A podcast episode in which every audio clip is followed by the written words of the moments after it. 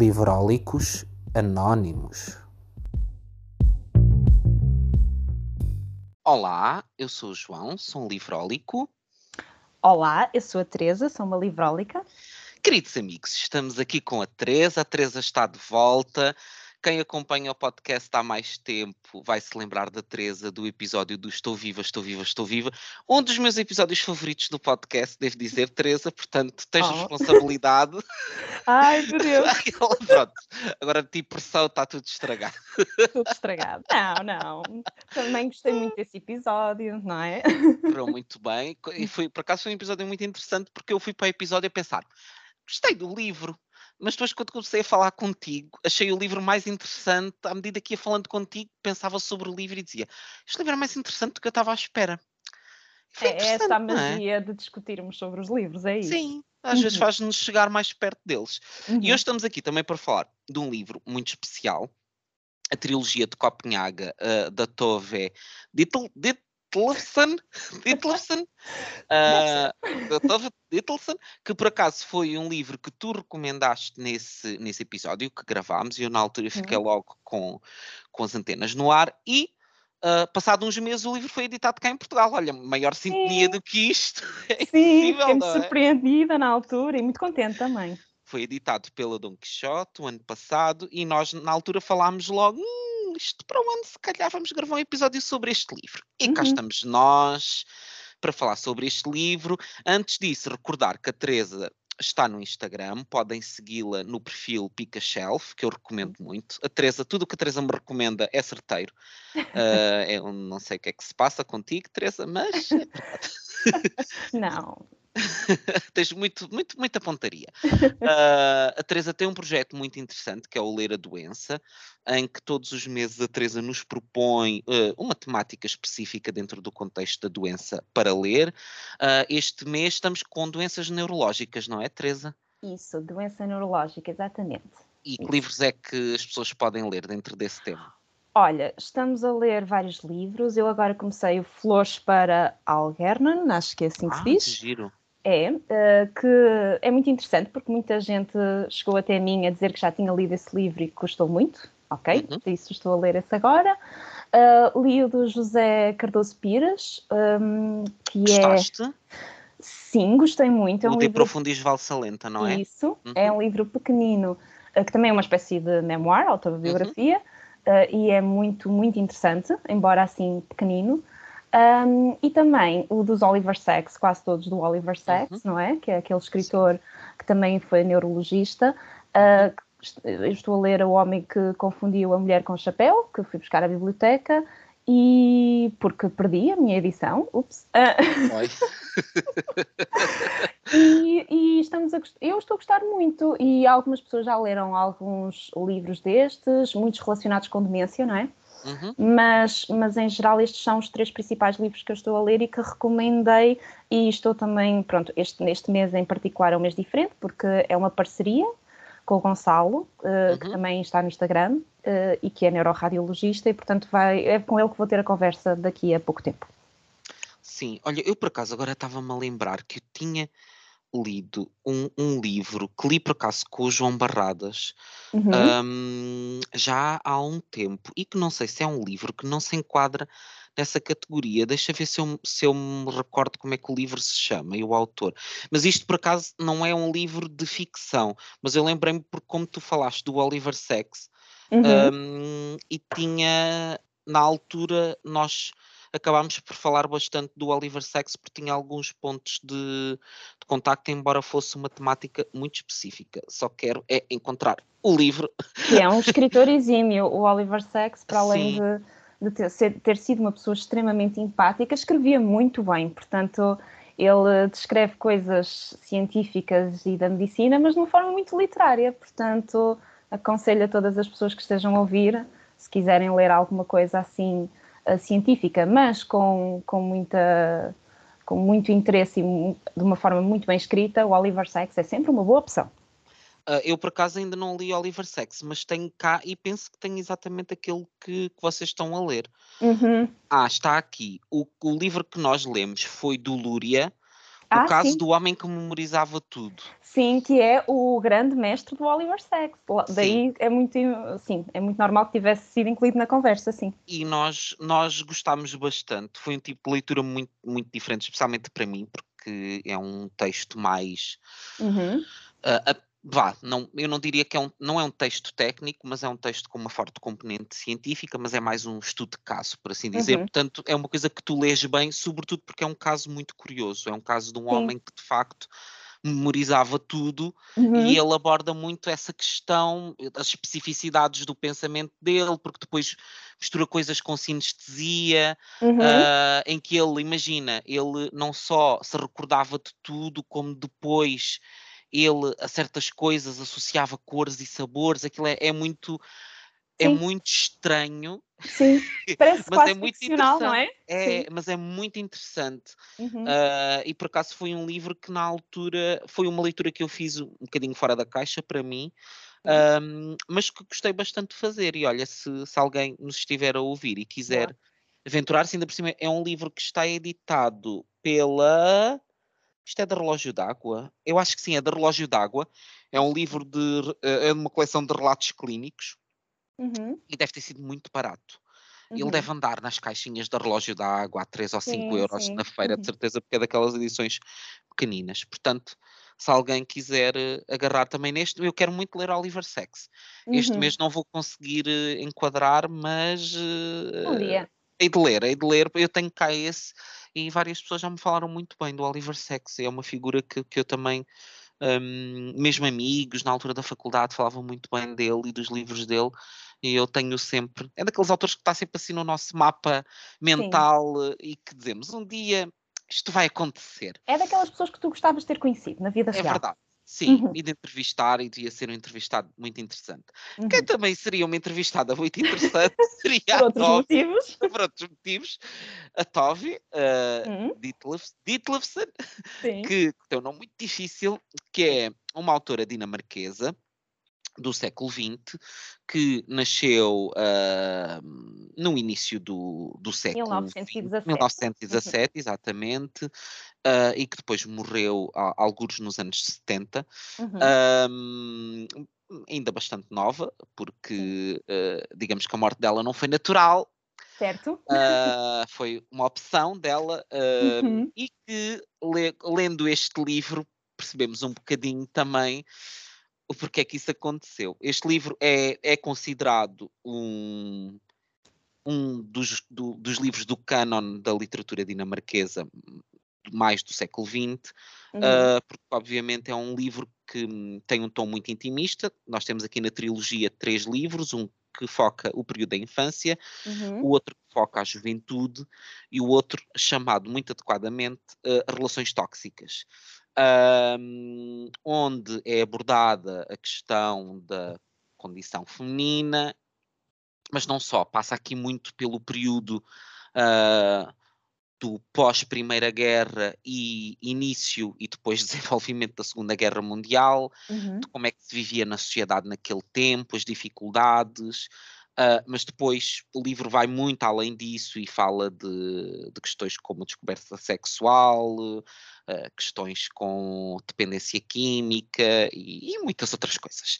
Uhum. Uh, portanto, digamos que para uma mulher que escreveu, isto foi um livro editado no final dos anos 60, uhum. uma mulher nesta altura escrever, ainda por cima, isto é um livro de memórias, três livros de memórias, escrever este tipo de livros naquela altura, isto deve ter sido uma bomba, não é? Porque não, não imagino alguém a escrever. Não, porque ainda por cima ela é uma mulher, ela é uma pessoa pobre. Porque uhum. imagino, em Portugal, imagina, tu se calhar podias pensar este tipo de experiências de vida, se calhar com uma mulher numa classe mais elevada, que poderia uhum. ter acesso até a bastante liberdade, porque eu acho que a vida dela, no fundo, foi bastante, embora haja condicionantes da condição feminina, uhum. mas a uhum. verdade é ela sempre conseguiu mais ou menos escolher as coisas que fazia e viver com relativa independência, que é uma coisa que não é muito, muito natural. Tiveste a mesma sensação? tive, aliás, uh, o, o, primeiro livro, que é o, o, Infância. Eu não sei muito bem como é que é a tradução em português, porque uh, vou fazer um disclaimer, eu li em inglês, não é? Uhum. Um, e então, o, o Infância vê-se muito isso, não é? Ela estava num estrato social bastante baixo, uhum. uh, numa classe média, portanto a mãe trabalhava, era, era doméstica, e o pai frequentemente andava de emprego em emprego, não é? Uhum. Uh, devido também à conotação política que ele tinha. E, portanto, ela quer mesmo sentir durante o livro que ela queria escapar a essa miséria económica que também existia, porque ela também era vítima de violência muito até psicológica por parte da mãe. A primeira uhum. relação tóxica que ela teve foi com a mãe, não é? Sim, é verdade. É verdade, eu sinto isso e, e portanto, ela, eu senti isso de facto, que ela realmente, ela escrevia por gosto, ela gostava muito de escrever. Eu acho que ela sentia, não sei se foi essa a tua percepção, que escrever para ela era escapar à realidade que ela estava inserida. Sim. E a primeira realidade difícil que ela teve foi, de facto, a pobreza. A pobreza, o bairro que era onde havia violência, onde ela começou a, a sua vida, existia alguma violência, um, sem estudos também, porque ela foi obrigada a parar de estudar, uhum. não é? Uhum. Porque na altura uma mulher precisava de trabalhar cedo, casar-se cedo, uhum. ser sustentada pelo marido e tratar da, da família. E ela, desde o início, que ela queria mais, ela não se sentia uma pessoa normal e queria escapar à pobreza, mas também queria fazer escapar não através só no início, durante a sua infância, uhum. não só do casamento, ela queria ser mais, ela queria escrever, ela gostava muito de escrever. Uhum. E, portanto, eh, ela depois acaba, pronto, sem, a gente, nós aqui dizemos spoilers, né? É sim, ela isto acaba... é um episódio com spoilers, para quem ainda não está ciente disso, vai haver muito spoiler, portanto... E ela acaba por sair dessa pobreza, sim, uh, mas uh, através da sua grande capacidade de, uhum. de escrever, sim. E realmente o que eu senti também com este livro, e tu já disseste isso agora mesmo, é que é um livro autobiográfico que na altura deve ter feito algum, né, alguma moça, entre aspas, uhum. porque ela é muito honesta. Sim. Ela não Sim. doura a pílula, por assim não, dizer. Não doura, não doura. Hum, eu, de facto, uma das coisas que me impressionou foi, ainda para mais, sendo ela uma pessoa que não teve uh, uma educação tão desenvolvida quanto isso, não uhum. é? E, e aqui é explorada também, isso é uma componente da vá da desigualdade eh, entre géneros, o facto do irmão dela ter essa uhum. oportunidade uhum. e ela não, e depois uhum. no fundo até a ironia dos ironias, o irmão isso não lhe serve de grande coisa, e ela, que sim teria dado bom uso a essa educação, uh, acaba por, por encontrar outras vias para se ingrar. Um, mas de facto, o apego dela ao conceito de escrever e o empenho com que ela coloca naquela atividade e que é é praticamente a única coisa que eu sinto que de facto a motiva, porque ela uhum. parece-me durante o livro todo uma pessoa muito dormente, quase alheia, porque uhum. mesmo perante uh, a mãe, as reações dela são algo frias. Uh, uhum. Não sei se naturalmente, se é uma proteção que ela criou, porque de facto, sobretudo na parte da infância, nós vemos que. Eu não sei se, se tu. Obviamente, estarmos aqui a fazer este tipo de, de análise, se calhar pode ser um bocadinho muito muito complicado, mas a sensação que eu fiquei é que a mãe dela, especialmente naqueles primeiros anos, teria eventualmente podido ter um, uma depressão pós-parto, alguma coisa muito intensa, porque tu notas que de facto que o estado mental da mãe dela, como ela nos apresenta no período da infância e, por exemplo, como nos apresenta na juventude, não é igual, porque uhum. existe de facto uma grande carga naqueles primeiros anos de vida dela em que a mãe tem dificuldade em lidar com eles, uhum. se refere muitas vezes ao pai deles como a pessoa que veio acabar com a felicidade dela, uhum. quase como se o ter sido mãe fosse uma cruz que, que ela tinha que carregar e da qual ela não se conseguia libertar. Eu acho que é, é muito difícil tu perceberes se aquilo é só uma reação desesperada dela de uma pessoa que não vê saídas na sua vida e que chega ali àquele ponto e percebe, ok, minha vida vai ser isto. Ou se existe de facto uma componente mais patológica uhum. ali associada, mas o facto é que isso tem um peso muito grande nela e ela se sente desde muito cedo desligada da, da mãe uh, e, e que para ela é uma experiência um bocadinho estranha, não é? Aliás, toda aquela família é, é muito estranha. Sim, sim, sim. E isso influenciou muito a autora durante a vida toda, acho eu. Mesmo essa, essa experiência que ela teve com a maternidade por parte da mãe, uhum. eu acho que depois vai repercutir-se muito na própria experiência que ela vai ter mais tarde da maternidade. Uh, eu não sei se tu já leste O Amiga Genial, da Helena Ferrante. Não, ainda não, ainda não. Pronto. Uh, não querendo dizer muito, eu senti que o início da infância da, da Tove era parecida à, à infância que é descrita no Amiga Genial, em que tu tens uma, uma pessoa que vive num, num ambiente de grande violência. Estamos aqui então a sair da Primeira Guerra. Um, e acho que a mãe podia ter tido essa depressão pós-parto, porque a relação dela é diferente, não sei se também por ela ser mulher, uhum. a, a Tove, não é?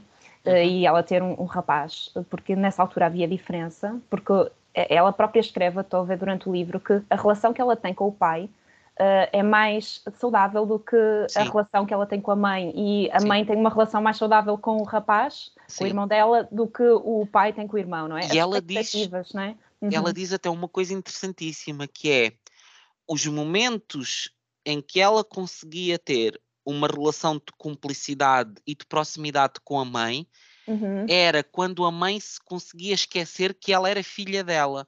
Portanto, uhum. é, havia quase uma necessidade dela de não parecer uma criança e de lidar com a mãe uhum. como uma adulta e uma amiga, para que a mãe não se lembrasse que ela era a filha uhum. e quando havia esse corte, conseguia haver, a, conseguia haver de facto essa cumplicidade, mas enquanto aquela relação tradicional de mãe-filha, de, de, maior dependência, de maior uhum. carência, isso criava um, imediatamente um muro entre elas e a mãe não um conseguia lidar com ela. Certo, que senti muito isso. Aliás, uh, eu acho que a Tove, desde o início até ao fim dos livros, um, tem uma grande necessidade de carinho e uma grande necessidade de apoio, e eu acho que isso foi por causa dos primeiros anos da vida dela. Uh, também não sou psicóloga nem psicanalista, mas, mas de facto parece, não é? Porque ela queria muito carinho da mãe e ela nunca o teve. Uh, e o carinho que ela tinha do pai era um carinho também diferente, porque o pai não, como diz muitas vezes ao longo dos vários livros, para o pai ser, um, ser mulher não, não era sinónimo a ser escritor, uma mulher não podia ser escritora. Uhum. Uh, e aí vemos também uh, o facto, a preponderância do homem nesta, nesta fase, neste, neste século, não é? Que ele sempre disse: uh, não sejas tola, uma, uma mulher não pode ser um poeta, e, e sempre, eu acho que ela se sentiu sempre diferente, a Tove, sempre se sentiu muito diferente, e ela só queria ser normal, só queria ter uma família normal, só queria ter uma mãe que a amasse, e, e isso também, como estavas a dizer, realmente eu acho, eu concordo contigo, ela queria uma amiga, tanto é que ela durante aquela fase inicial, a mãe vai várias vezes uh, à casa de, de umas uh, mulheres, não é? Sim, sim, que o pai sim, não queria e levava a Tove, até às vezes para ambientes que não eram muito adequados para ela. Mas ela queria estar com alguém, a mãe, queria, queria ver-se livre também daquele ambiente que certamente também era opressivo para a mãe, não digo que não, não é? Uhum. Uh, todo o ambiente é muito, muito opressivo, mas sim, eu acho que a relação inicial tóxica que ela teve foi, foi com a mãe foi difícil, hum, assim, quase cruel. Ela deixava de, falar para fazer sofrer a mãe. Uh, isso, a uma criança, não é? Modifica, nem que claro. é um trauma, um primeiro trauma que ela teve. Um, e, e, um dos momentos que eu achei mais tocantes no primeiro livro, não sei se concordas, é quando ela talvez descreve que a infância dela como se fosse um caixão, ou seja, era opressiva. Exatamente. Ela sim, queria libertar-se daquilo para mais tarde sentir falta daquilo que é. Aliás, na edição portuguesa começa mesmo, é o capítulo 6, uhum. e ela diz a infância é comprida e estreita como um caixão e uhum. não se uhum. pode escapar dela sem ajuda. E eu acho que também de uma forma algo de uma forma diferente, mas eu acho que a relação com o pai também se revelou bastante tóxica no, noutro âmbito, porque o pai à partida parece uma pessoa mais razoável. Uhum. Uh, mas a verdade, o, o, que eu senti, sobretudo neste capítulo da infância e depois no da juventude, é que havia coisas que talvez ela até as fizesse com um sentido de vou deixar o meu pai orgulhoso, Uhum. mas que exatamente por ela ser mulher, o tiro saía sempre pela culatra, em que e estão aqui falando de dois episódios, há a questão da escrita, não é? Como tu já referiste, o pai dela era uma pessoa que lia, nós sabemos que a influência, pelo menos da literatura, entrou na vida dela por causa do pai, que o pai uh, tinha conhecimento, tinha livros em casa, portanto ela teve esse primeiro contacto através dele, e o pai, quando percebe que ela quer escrever, trata a escrita como uma coisa fútil e desinteressante e parva, e porquê é que estás a perder o teu tempo a fazer isso. E a outra questão é o pai, que tem claramente ligações uh, comunistas e que defende um, esse tipo de ideologia e de defesa do trabalhador, e ela tem um episódio num trabalho em que tenta lutar pelo sindicalismo Sim. e convencer os colegas a revoltarem-se e depois é é despedida e ela pensa, ai, meu pai vai ficar tão orgulhoso de mim, e o pai diz-lhe, mas tu estás parva. Tens é que manter o teu emprego, sim. Tens é que manter o teu emprego, está caladinha. O que são momentos, eu por acaso, quando eu vi o pai a dizer aquilo, pensei, uhum. olha, olha que esta, tu Como se esse senhor... espaço político, esse pensamento político fosse só reservado aos homens, não é? Sim, e sim. nunca às mulheres, sim. É, é, muito, é muito estranho, então eu sinto que ela desde o início também criou uma certa sensação de ok, eu, eu nunca vou conseguir vencer, porque o que quer que eu faça, Sim. mesmo com, com, os homens, eh, a coisa vai, vai correr mal.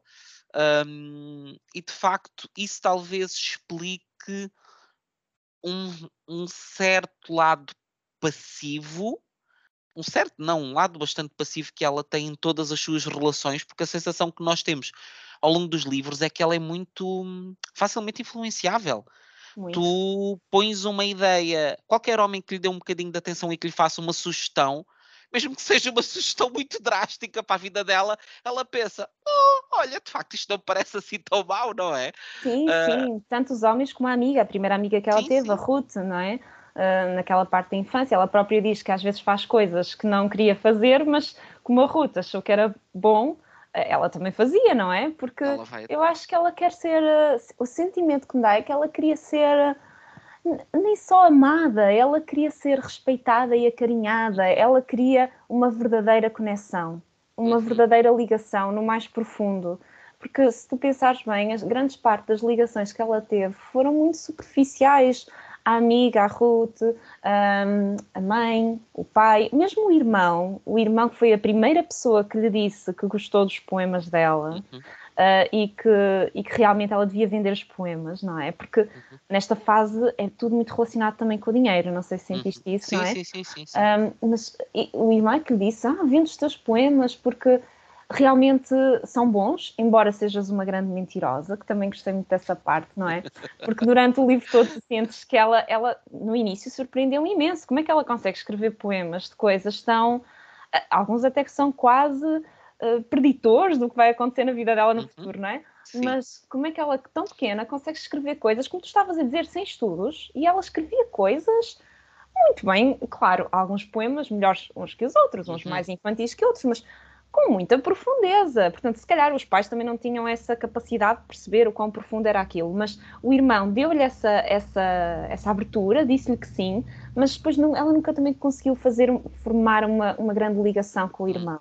As ligações da vida dela serão sempre assim, Uh, e isso também se reflete depois na quantidade de casamentos que ela vai ter, como vamos ver à frente, não é? Sim, sim. E há um aspecto muito interessante já uh, no período da, da juventude. Uhum. Um, há uma parte que eu tomei, que eu até tomei aqui nota, que diz: um, Mas o que mais quero é ter um sítio onde possa treinar, escrever a sério. Gostava uhum. de ter um quarto com quatro paredes e uma porta que pudesse fechar. Um quarto com uma cama, uma mesa e uma cadeira, com uma máquina de escrever ou um bloco de papel e um lápis. Nada mais. Isto leva-nos ao uh, motivo tradicional de um quarto só seu da, da Virginia Woolf, não é? Sim, sem dúvida. De, de, forma muito explícita, que é o que é que a mulher precisava acima de tudo. De um espaço só seu, porque a verdade é, mesmo tendo ela a propensão para a escrita, uh, ela, apesar de trabalhar, tinha tempo para escrever, ela não tinha era o sítio para o fazer, o sítio onde podia estar com os seus pensamentos, porque ela, durante muito tempo, nem sequer tinha um quarto na casa dos pais. Depois, os pais supostamente mudaram-se para uma casa que tinha um quarto para ela, e eu estou a fazer muitas aspas. Porque Quase aquilo... como aqueles quartos de Lisboa, não é? Que a gente vê alugados, sim, um quarto, é, uma cortininha um a separar duas que era uma cortina sim. que se separava, e ainda por cima eles faziam aquilo de sala de visitas, portanto sempre que alguém lá à casa as pessoas sentavam-se, e ela nem sequer tinha direito ao seu quarto, um, e ela no fundo queria um espaço para criar, tanto que ela, hum, num dos empregos, um dos momentos de maior alegria que ela tem é estar umas horas fechada num sótão onde pode escrever um poema que ela diz: Isto é que é. Agora é que eu escrevi uhum. uma coisa a sério.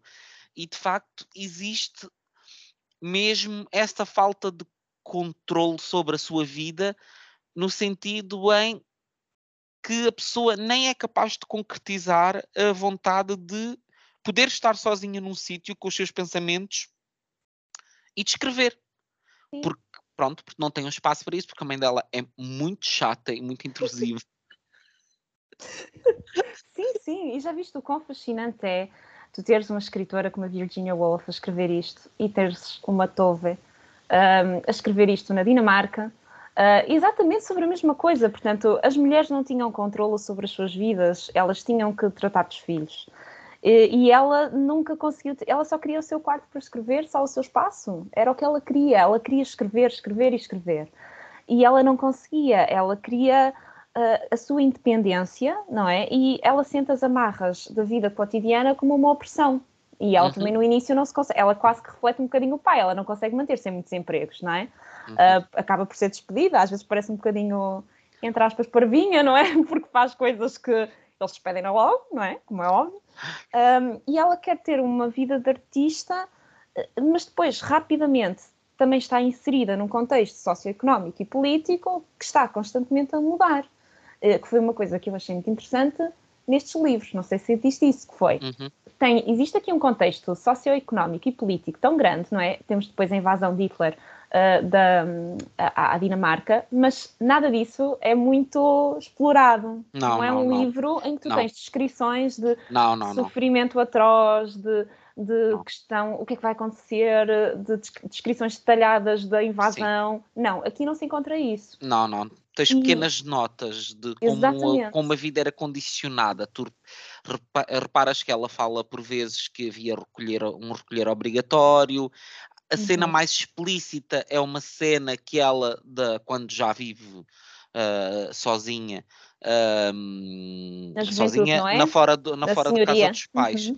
Tens a questão da senhoria, que, em que, que, a senhoria era, era, era, hum, Fervorosamente era hitleriana, sim, era uma grande, uma grande apoiante do Hitler, ainda antes da invasão, mas depois mesmo a questão da invasão, tu numa das casas dela, ela vê pela janela pilharem uh, um uhum. prédio em frente e a porem os móveis numa fogueira e, e, esse é talvez o momento em que tu percebes de forma mais explícita a presença dos ocupantes, porque até aí parece que a vida decorre com a mesma naturalidade, mas com alguns condicionantes. Parece que tudo lhe toca só de leve, ou uhum. seja, que a realidade parece que ela quer mesmo, a sensação que dá é que ela quer escapar da realidade e que tudo uhum. isto é como se estivesse à distância e, no entanto, está a acontecer mesmo ali à porta.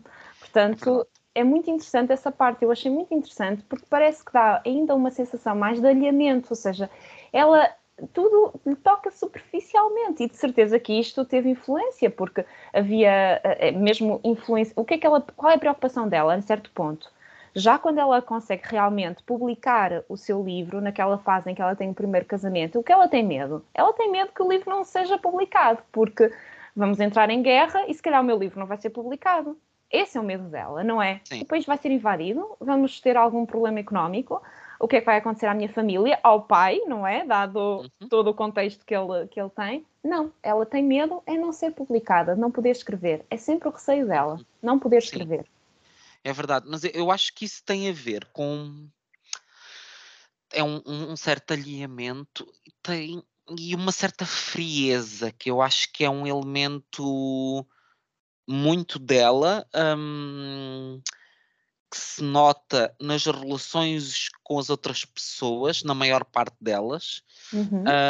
hum, que se nota também, mesmo no, na fase em que ela nos fala sobre o consumo de drogas, eu sinto que há uma certa frieza, uma certa inconsciência, uhum. porque seria muito fácil fazer um relato daquele período muito emocional, muito. Exploração uh, de sofrimento, quase. É? Exploração é? de sofrimento e ela não o faz. Ela conta-te aquilo como quem conta: olha, fui a um baile, conheci alguém, uh, passou uma pessoa na rua, pedimos uma bebida, dava a dar aquela música e ela conta-te aquilo de uma forma muito mecânica uh, e fria. Um, e isso, de facto, acho que é um, um constante dela uh, em todo o livro, que também se reflete numa coisa que é, não sei se tens a mesma sensação que eu, um, e que é uma coisa que eu acho curiosa, que é, à partida, tu um livro destes, tu pensarias, ok, uh, um livro que nos fala sobre a condição feminina, tu pensarias, ok, isto vai ser um livro em que a sexualidade vai ter uma importância muito marcante. E de facto não tem. Uh, uhum. A sexualidade é sempre um elemento uh, secundário, uhum. muitas vezes visto, olhado por ela quase como uma espécie de mistério, uhum. porque ela própria, tu tens uma sensação, fica sempre no ar o facto de se ela de facto tem prazer ou não com o ato sexual, porque parece, ela, mesmo emocionalmente, ela não consegue conectar-se muito com as pessoas. Ela diz isso, que só no, no caso do, do pai da filha, uh, do, do Web, é que ela diz que de facto pela primeira vez se sentiu apaixonada, ou aquilo que ela acha que pode ser estar apaixonada por alguém, porque de facto todas as relações dela eram muito circunstanciais, ou eram homens de que ela se aproximava porque de alguma forma contribuíam para a escrita dela e para o objetivo dela, mas isso é muito interessante porque de facto a, a sexualidade aparece aqui ligada a um desejo de emancipação pela escrita. A emancipação é para a escrita, dá aquela coisa de às pessoas que querem sair de casa dos pais para poderem ter uma vida sexual livre. E ela Sim. não, ela queria sair de casa dos pais para ser escritora. E depois pensou: bom, mas para eu ser escritora, se calhar posso-me servir da sexualidade para facilitar um bocadinho o caminho. Então a sexualidade aparece sempre como algo uh, meio instrumental. Uh, no processo, porque mesmo com o web nós sentimos que a sexualidade é um bocadinho uma moeda de troca até certo ponto, uh, mesmo porque a preocupação dela, quando ela tem o primeiro filho, ela a primeira filha, ela tem um episódio de grande, parece que rejeição sensorial, que ela diz que não conseguia suportar a presença dele, não sentia desejo sexual, não conseguia ter relações com ele, e então aquilo cria um problema na relação entre eles os dois. E quando ela sente que está grávida pela segunda vez, ela quer abortar porque sente que se não conseguir fazer sexo com ele, isso vai criar um problema entre eles. Não é que isso seja um problema para ela, porque ela estava perfeitamente bem sem fazer Sim. sexo com ele, mas é muita noção de isto é um elemento de paz na nossa vida e, portanto, eu não posso. Um, eu não posso perturbar esse elemento de paz porque senão vamos ter problemas. E então ela quer fazer um aborto e, e, isto entra muito na questão da superficialidade. Ela quer, ela toma uma decisão tão pesada como fazer um aborto baseada nisto. Sim. É, não, eu não quero deixar de ter desejo sexual porque senão não vou conseguir fazer sexo com ele e a nossa vida não vai correr bem. E portanto, eu quero me ver livre deste filho e acabou. E ela nem sequer tem um pensamento muito profundo sobre o tema, é uma coisa muito mecânica ele parece ter um pensamento mais complexo sobre a questão do aborto, do dizer-lhe: espera aí, mas calma, mas o que é que vais fazer? E ela, naquele processo, parece muito aliada, mais uma vez, mesmo correndo riscos tremendos e que tu pensas: mas o que é que ela está a fazer? Ela está louca? ela está disposta a morrer para conservar a, eh, a vida que tem e poder continuar a escrever. Sim. Porque ela podia morrer por, daquilo, não é? Porque na altura, e isso é descrito muito bem no livro, não é? É quase como um trigger warning, por assim dizer, é que a parte do aborto está muito descrita, não é? A forma uhum. como é feito, porque ela no início tem uma grande dificuldade em arranjar alguém que lhe, que lhe faça aquele aborto, e quando lhe o fazem, aquilo é, é altamente descritivo, no início parece que não vai correr muito bem, Uh, ele pergunta-lhe, mas porquê que fizeste isso? Lá está, ele tem medo que ela morra, ele, ele parece realmente ter todos os sentimentos, não é? Fica desesperado, não, quer, não a quer perder, e ela queria, pronto, libertar-se daquilo, como tu estás a dizer. Um, eu acho que mesmo desde o casamento com o Vigo, não é? Um, em que ela, aliás, até antes, quando ela teve aquele primeiro namorado, em que toda, todas, toda a gente achava que ela devia ter relações sexuais com ele, não é? As amigas que ela tinha, e ai, vais ver que no início não gostas, mas depois é a melhor coisa de sempre. E ela não tinha interesse nenhum por aquilo. E ficou contente quando encontrou alguém que também não tinha interesse nenhum por aquilo, que foi o primeiro namorado dela. Sim. Uh, e o interessante é que o Vigo depois também não tem interesse nenhum por aquilo, mas ela acaba por conseguir publicar o primeiro livro e divorcia-se dele porque toda a gente à volta dele diz estás a perder os melhores anos da tua juventude com um homem que já é velho. Um, e podes ter realmente outras opções e depois ela eu acho que ela sente sempre, eu acho que não é a sexualidade que a, que a motiva, mas sim a procura da afeição, porque o Vigo acaba por não lhe dar aquele carinho, dá-lhe muito antes dela ser uma escritora já publicada, sim. do que depois, depois não dá mas depois uhum. sofrem muito todos quando ela, quando ela os abandona, que é muito engraçado, porque ele sofre imenso, não é? E depois, quando encontra o Web, uh, acho que é assim que se deve dizer, não sei, um, ela realmente tem aquela relação com ele uh, que também na, nada, nenhuma das relações dela é saudável, nenhuma. E isso é que, eu, que é verdadeiramente interessante, é que ela consegue ter uma, relações altamente tóxicas por motivos diferentes com todos eles, com todos.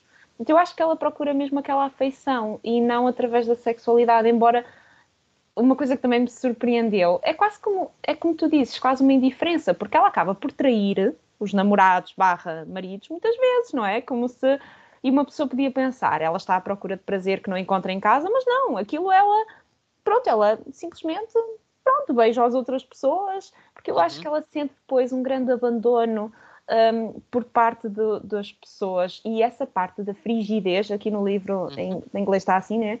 Um, que ele sente, não é? Depois dela ter a primeira filha, e que é muito natural muitas vezes isso acontecer, haver uma redução da libido após a, o, primeiro, o, o, parto, não é? Qualquer um deles.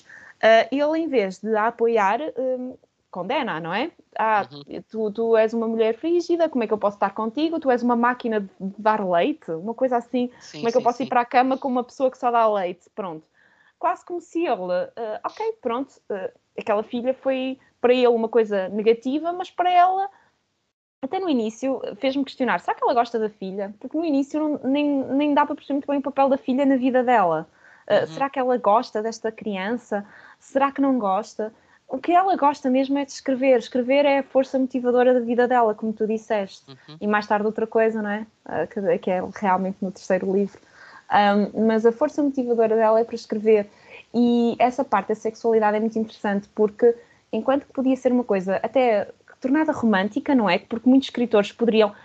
Uma coisa muito interessante nestas autobiografias barra memoirs é que tu, quando recordas uma coisa, tu, as tuas recordações não são sempre exatas. Tu claro. pões sempre um, um, tom de sentimentalismo naquilo hum. e às vezes fazes um bocadinho de romance naquela situação. Um, e ela parece que não faz isso, como estavas a dizer. Uhum. Ela relata os fatos como parece que aconteceram, o que é Sim. é muito difícil e revela muito dela, essa espécie de frieza que estás a falar. Eu acho que é um bocado aquele sentimento que ela quer ser indiferente, porque se não lhe for indiferente, eu não sei o que é que isso lhe faria. Porque uma pessoa que passou com tantos traumas na vida dela, porque o aborto que ela fez, acredito que ela pode descrever como ter sido uma coisa que ela simplesmente uhum. fez, mas de certeza que lhe provocou Não, um trauma. Sim, provocou. provocou. Mesmo porque ela, ela diz-nos, algures, ela diz-nos assim, sobre o, sobre o aborto. Embora não me arrependa do que fiz, há, nos recessos escuros e imaculados da minha uhum. mente, uma leve impressão, como pegadas de uma criança em areia molhada. E ela refere-se várias vezes que vê uma espécie de fantasma à volta da filha que a acompanha, como se fosse a outra criança e que ela hum, tinha que calcular uh, o, no, calculava o número de anos que a criança tinha. E, Sim. portanto, obviamente não há aqui um desapego. Tanto quando ela fica grávida pela última vez uhum. uh, e ela pensa na questão do aborto, uma das questões que ela pensa é: ah, eu não aguento estar a pensar outra criança, quantos anos é que ela vai ter daqui a, a cinco anos? Isto é uma. Não consigo ter outra presença dessas na minha vida. Uh, mas de facto, sim, tu aí notas que há também uma diferença entre aquilo que um, a reação imediata que ela tem sobre as coisas e depois o peso que elas podem ter sobre ela na realidade e que essa questão de facto não é não é hum, não é tão secundária ou tão leve quanto ela nos faz crer. Mesmo em relação à filha, eu concordo contigo. Um, eu inicialmente a relação com a filha parece muito superficial e muito desligada, e depois torna-se de facto desligada por outras coisas. Mas hum, há momentos em que uh, de facto tu notas que existe um grande carinho dela uhum. ou um, um grande apego à filha. Não sei se pela necessidade dela de carinho que tu falavas e por a filha ser por definição o ser que está disposto a lhe dar esse carinho de forma tão genuína e tão gratuita. Um, mas há muitos momentos enquanto ela é pequenina em que ela fala de, por exemplo, quando ela vai durante uns tempos viver com uma amiga, que ela uhum. fala de dormir com a criança na, uh, no, na, na mesma cama e de sentir o corpo dela quente contra o dela e sentir imenso carinho com isso. Portanto, tu sentes que apesar de não ser uma vivência da maternidade tão tradicional uh, e carinhosa e presente, que não é de todo uma relação fria e totalmente desligada da parte dela, que existe ali alguma esperança de conexão. Parece que é a única coisa para além da escrita com que ela tem uma conexão é, é a filha. Uh, mas pronto, depois ela vai descobrir outra conexão. Sim, o que é interessante, queres-me dizer como é que está, como é que está traduzido o, o título do terceiro livro em português? Relações tóxicas. É giro, sabes porquê? Sabes como é que é a tradução em inglês? Não é essa? Ai não. Em inglês é de, dependency. Ah, que giro. E então, eu por acaso fui ler sobre isso porque achei muito engraçado uh, porque é que foi assim. E eu não sei se sabes esta história, eu descobri mesmo há pouco tempo, quando, estava a me preparar para fazermos o podcast, que foi uhum. o terceiro livro não estava traduzido em inglês. E então, em, em, 2016, o, o tradutor, o que é o Michael Goldman, comprou este livro quando estava a fazer uma viagem para, hum, da Dinamarca para Massachusetts, que acho que é de onde ele é. Uh, e ele adorou mas e então começou a traduzir as primeiras, as primeiras frases e tentou que uma editora quisesse uh, financiar a tradução, mas não conseguiu. E então começou a traduzir por, por gosto, até que finalmente uh, uma editora decidiu, decidiu publicar. E então, inicialmente, o, tito, o título deste terceiro livro era Gift, uh, uma tradução literal do, do dinamarquês era Gift, que é uma espécie de junção de duas palavras que é married e poison, ou seja, casamento e veneno. Uhum. Portanto, faz sentido que seja relações tóxicas, porque o, o, o título tem muito a ver com o, o, o, veneno, entre aspas, a toxicidade uhum. que veio dos casamentos. Enquanto que em inglês é muito mais dependency. Ele escolheu dependency porque queria também aplicar-se à dependência das drogas, depois vai acontecer. Uhum. Portanto, é muito interessante perceber que, de facto, aqui, quando eu li, quando eu vi pela primeira vez o título Dependency, eu achei que ia ser um abuso de substâncias apenas. E não é. É muito é, mais não, que isso. Não é mais e isso, isso, é muito interessante, a escolha das palavras das Sim. traduções. Portanto, eu acho isso também um pormenor super giro, como é que a, eh, a escolha que tu fazes das palavras é muito engraçada, porque a própria autora não considerava que fosse só uma dependência das substâncias, era também das relações tóxicas que ela sim, teve sim, no, no, nos casamentos. E este é um caso. Uh, nem sei como descrever, porque. porque eu acho que é daqueles momentos. Um, olha, é um momento que em inglês descreve tão bem com a expressão what the fuck, que eu acho que é de facto algo que descreve, porque imagina, ela tinha um casamento, vá, que não era um casamento exemplar, infeliz, mas que era satisfatório, onde ela tinha o seu equilíbrio, tinha a sua filha, conseguia. Estava numa fase boa. Estava numa fase a boa melhor, a escrever talvez, os seus livrinhos. Uhum. Isso mesmo, estava ali minimamente estabilizada. De repente, vai a uma festa com uma amiga consomem lá uma zurrapa qualquer, uma bebida muito duvidosa, de má qualidade, claramente os embriagava muito, vai para a cama com um homem que ela, quando acorda no dia a seguir, olha para ele e acha horrível e diz: Oh meu Deus, como é que eu fui para a cama com este homem? Pensa, que horror, como é que eu fiz isto? Isto é algo que eu não consigo conceber. Vai para casa, lembra-se que não usou método contraceptivo e diz: Ah, passado umas semanas percebe que não está a ter o período, vai falar com ele, porque ele é médico e pensa, ele pode-me fazer uh, um, um, aborto. aborto. Uhum. Porque foi muito difícil da, da, primeira vez conseguir alguém que fizesse, exato. Exatamente. Um, ela vai lá, ele, de facto, ela continua a achá-lo um homem muito feio. Uh, ele diz-lhe: Está bem, eu faço o aborto. Dá-lhe uma substância que ela descreve como uh, sentindo, tendo sentido um, uma felicidade plena e um bem-estar pleno, e a Sim. partir daí tudo se estraga. Sim, porque ela, ela, a partir daí, uh, ela pensa: não, eu tenho que ter este homem na minha vida porque ele pode me dar estas injeções e isto vai conseguir resolver todos os meus problemas. Então, ela, a partir daí, ela. Uh, diz ao Webber, olha, há outro, desculpa lá, mas eu entretanto encontrei outra pessoa. Ela arranja maneira de viver com ele, divorcia-se, depois voltam para, para, o apartamento dela. Ela própria diz que não gosta do Carl, ela não gosta, gosta que ele lhe dá, que é Porque ele lhe dá. Ele diz-lhe claramente, num período, olha, eu não sou uma pessoa normal. Pronto, normal, sabes? Eu sou assim, como é que eu ia dizer isto? Louco. Sabes, eu tenho, inclusive, é um histórico na minha família de pessoas com desequilíbrios mentais. Portanto, pá, não sei, vê lá como é que queres gerir isto. Mas ela diz: Ah, dá-me umas injeções e esquece lá isso. Não há problema nenhum, ora essa.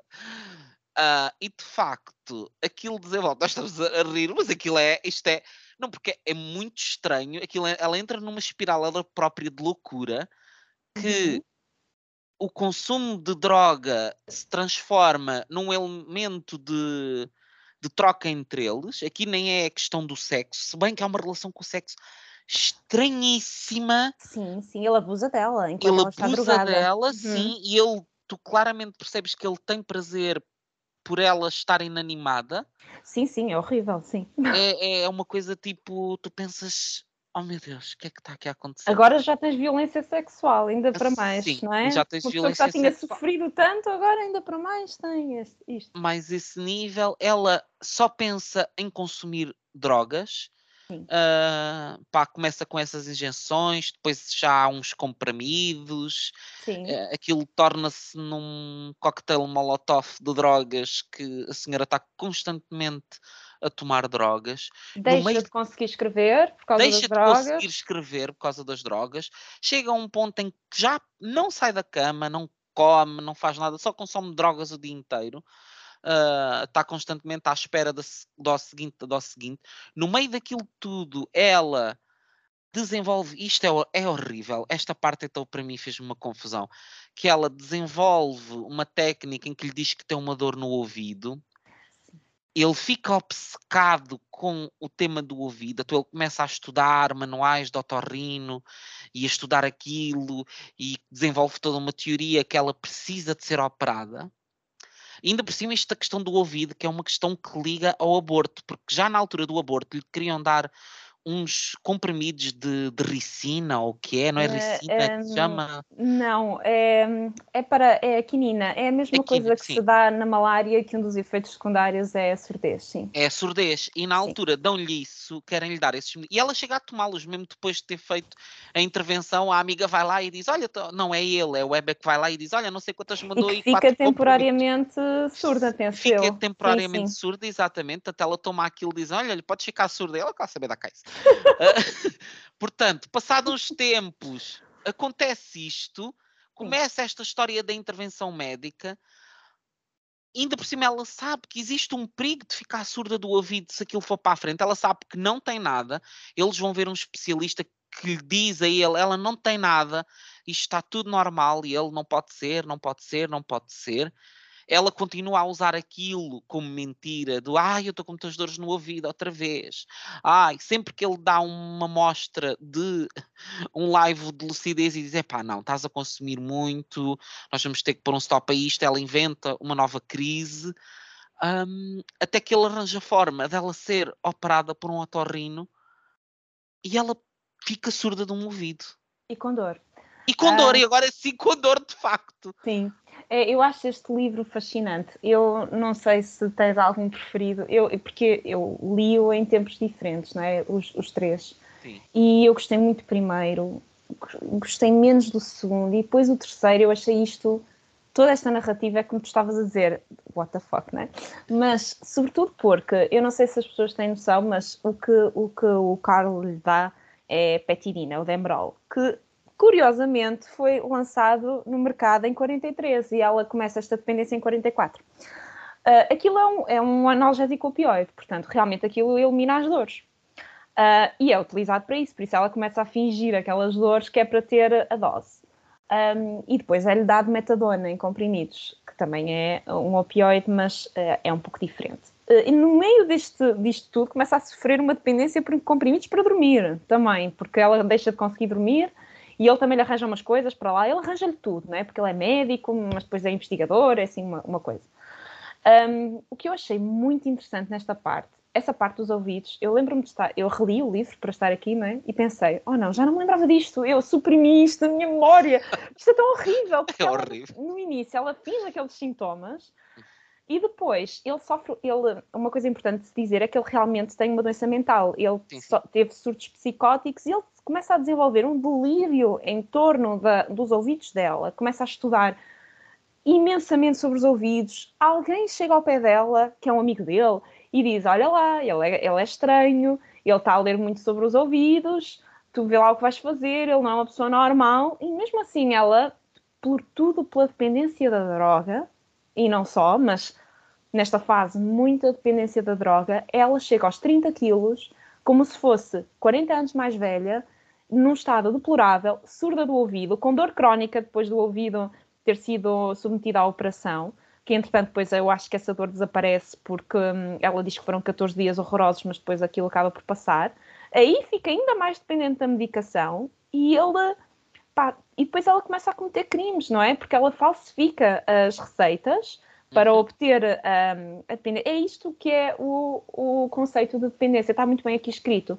A dependência das drogas, não é? O abuso ilícito é que quando realmente começas a não conseguir, começas a precisar de doses mais elevadas para conseguir o mesmo efeito, e ela precisa, não é? Porque precisa cada vez mais, e começas a ter comportamentos que são perigosos para ti e para os outros. E ela começa a fazer comportamentos perigosos para ela uma coisa, um pequeno pormenor que a mim me deixou tão, ah oh, meu Deus, coitada, era quando ela tinha de usar vestidos com mangas compridas para esconder as marcas de seringas. Marcas, sim.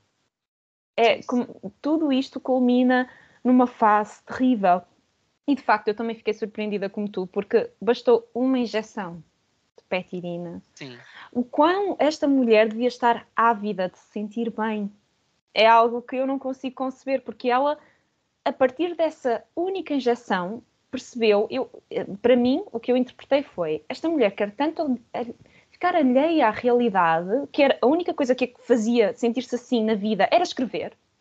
Uhum. Mas ela realmente, de repente, descobre ali uma forma fácil de ficar alheia à realidade e sentir-se bem, ainda por cima, quem não quer isso.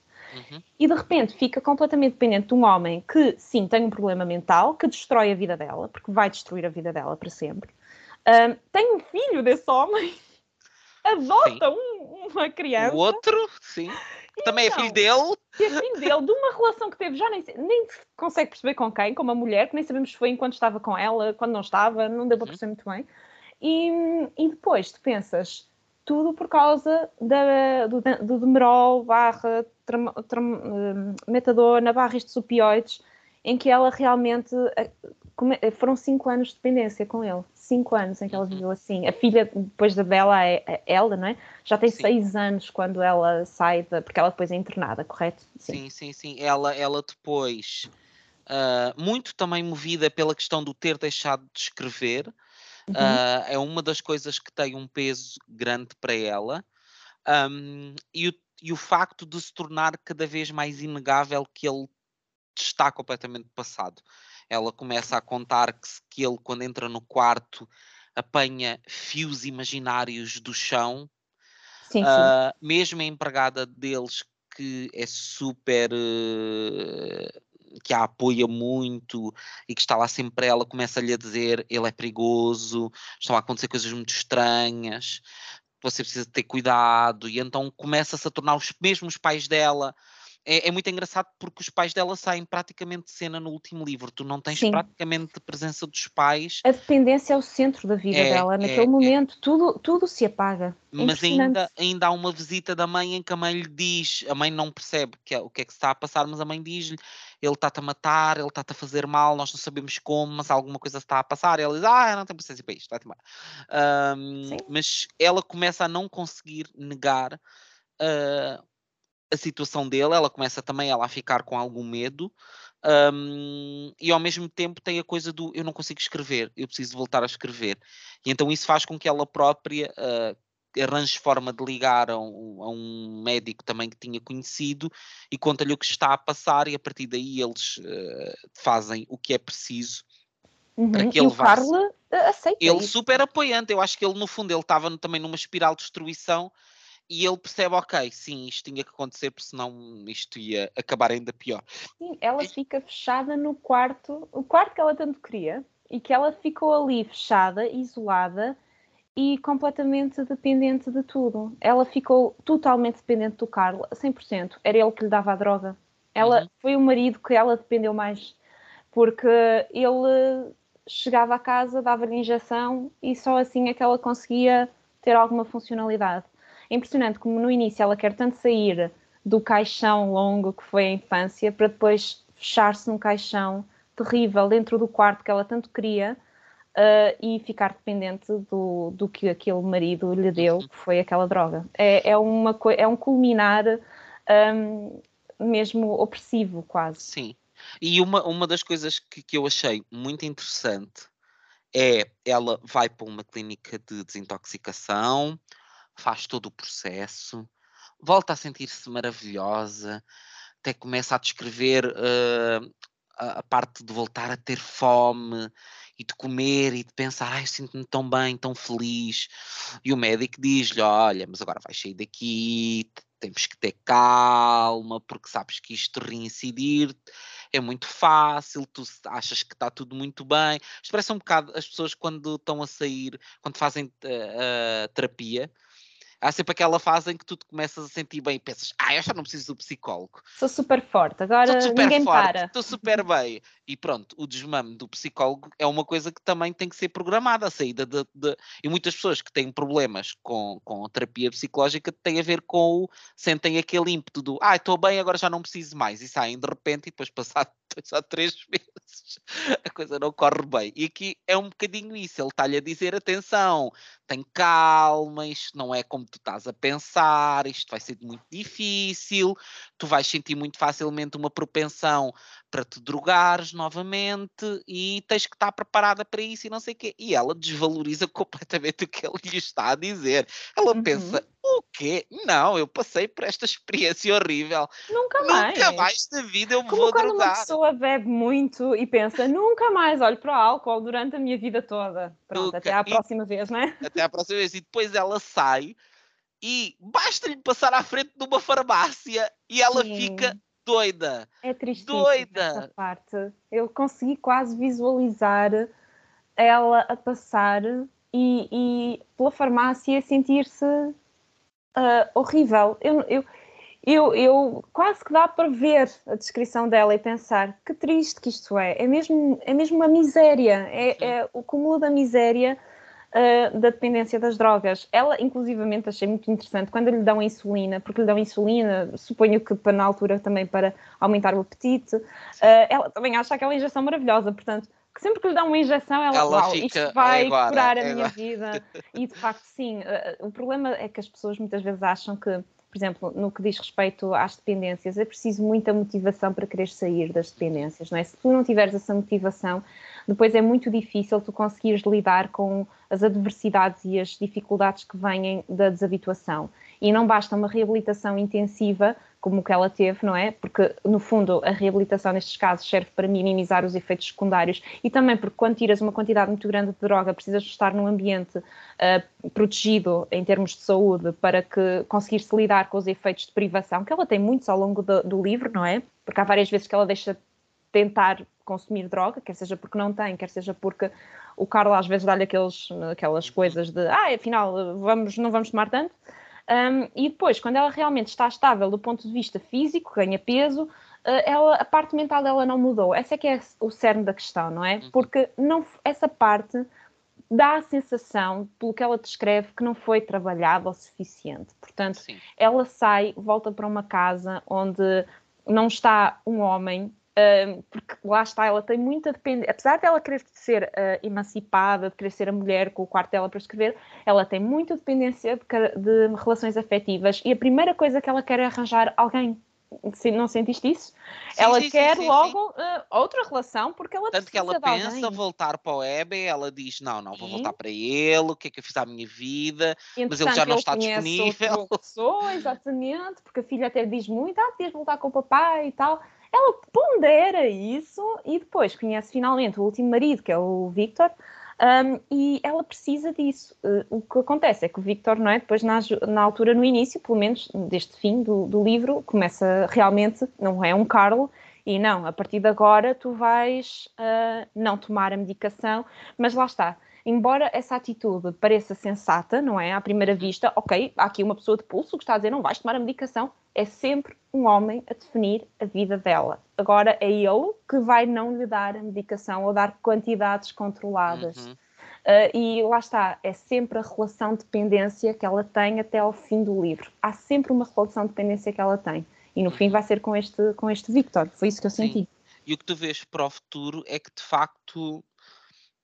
Hum, e, e é um- uma visão muito realista, que é a, a questão da dependência não termina ali, ela assume aquilo Não. como uma coisa que continua na vida dela, em que ela vai sempre tentar arranjar estratégias para convencer médicos a darem injeções para as dores, ela arranja 1500 esquemas, ela tenta comprar comprimidos, ela tenta fazer 1500 coisas, eles chegam a mudar de, de, de sítio onde estão a é? viver Uhum. para se para irem para um ambiente mais controlado, em que ele identifica todos os médicos da região, proíbe todos de a atenderem, porque ela tem aquele problema e, conven- e consegue convencer os médicos a darem-lhes injeções. Claramente os médicos também não são muito criteriosos por qualquer coisa que ela diz. Vai lá alguém e diz, ah, na dúvida dou-lhe uma injeção e está tudo bem. Que- Quer dizer, é Tove, não é? é ela na altura Sim, ela é famosa, famosa, não é? ela é famosa, é verdade. Há uma coisa muito, muito interessante que nós não falámos e que foi um aspecto que eu achei curioso e que não percebi exatamente, não sei exatamente como interpretar isto, mas durante grande parte do filme, do, do filme, do livro, ela é-nos descrita como uma mulher que não é particularmente bela. Sim. Mas depois, a partir de certa fase, toda a Uhum. gente se refere a ela como uma mulher muito bonita. E era bonita, não sei se viste uma foto dela, ela era bonita. Só que eu não percebo o que é que dá essa mudança. Eu não sei se existe aqui a componente de escalão social, Hum, se é uma sim. questão de. ahm, enquanto não és uma pessoa relevante socialmente, as pessoas não reparam em ti e, Uhum.